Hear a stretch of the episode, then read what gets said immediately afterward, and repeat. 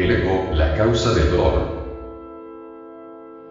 ¿De dónde vienen las guerras y los pleitos entre vosotros? No son de vuestras concupiscencias, las cuales combaten en vuestros miembros. Codiciáis y no tenéis. Matáis y ardéis de envidia, y no podéis alcanzar. Combatís y guerreáis, y no tenéis lo que deseáis, porque no pedís pedís, y no recibís, porque pedís mal, para gastar en vuestros deleites. Adúlteros y adúlteras, ¿no sabéis que la amistad del mundo es enemistad con Dios? Cualquiera pues que quisiere ser amigo del mundo, se constituye enemigo de Dios. Pensáis que la escritura dice sin causa, el espíritu que mora en nosotros codicia para envidia, mas él da mayor gracia. Por esto dice, Dios resiste a los soberbios, y da gracias a los humildes. Someteos pues a Dios, resistid al diablo. Eliminad al yo. Y de vosotros huirá. Santiago 4. 1. 7. ¿Cómo haría uno para dejar de autoconsiderarse? Sabiendo vivir en la vida práctica. Desgraciadamente las gentes no saben vivir, todos echamos la culpa de nuestros sufrimientos, de nuestras amarguras, a los demás y los únicos que realmente tienen la culpa somos nosotros mismos. Veamos el caso que alguien nos roba una cantidad de dinero. Sufriremos horriblemente, ¿verdad?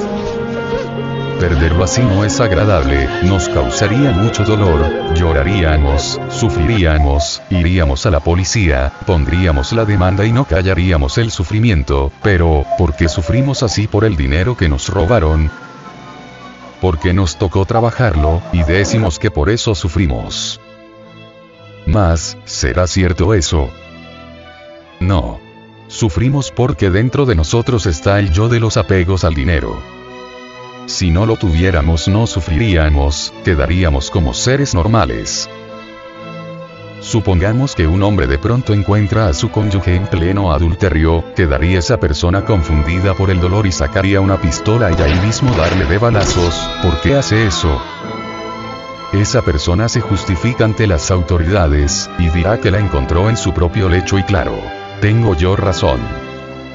Pero eso es una locura completa, porque si esta persona no tiene el yo de los celos adentro, pues no sufre, sencillamente se retira, se va, vive su mundo más allá, cada cual es cada cual, se siente libre de ese rayo, porque la otra persona lo reemplazó.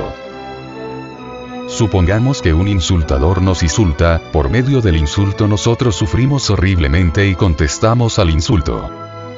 Pero si dentro de nosotros no hay nadie que se entere del insulto, ¿quién contesta?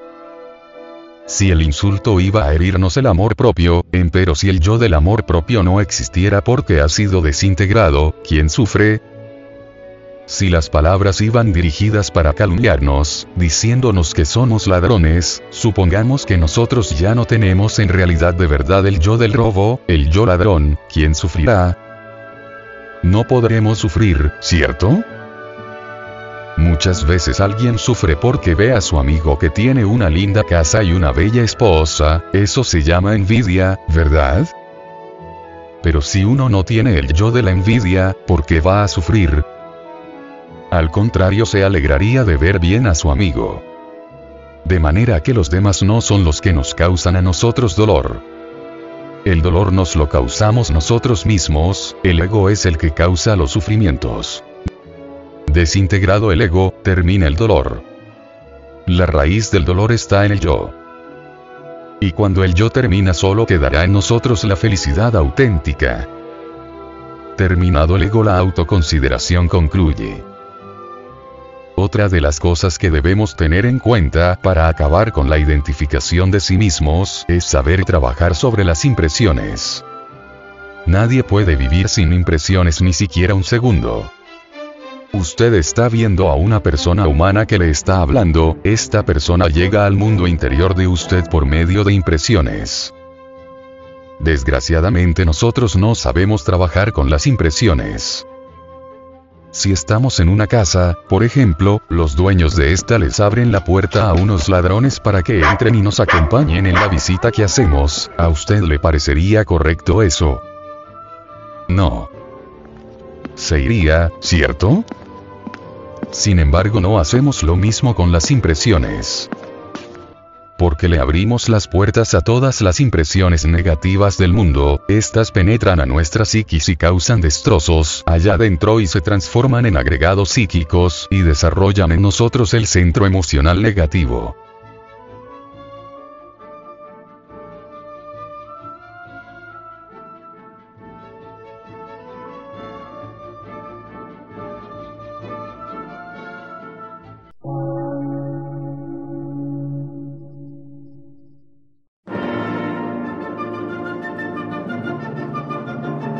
Emisora, gnóstica, transmundial.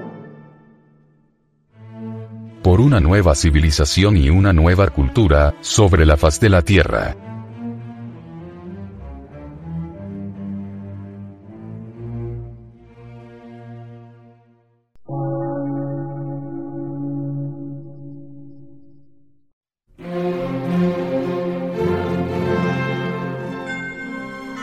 Medio de radiodifusión. Científico, artístico, místico y filosófico.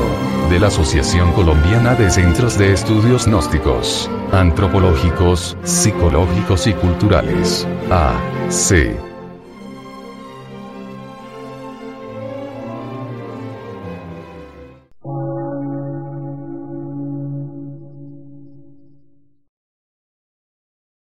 Lectura en movimiento. Difusión sin fronteras.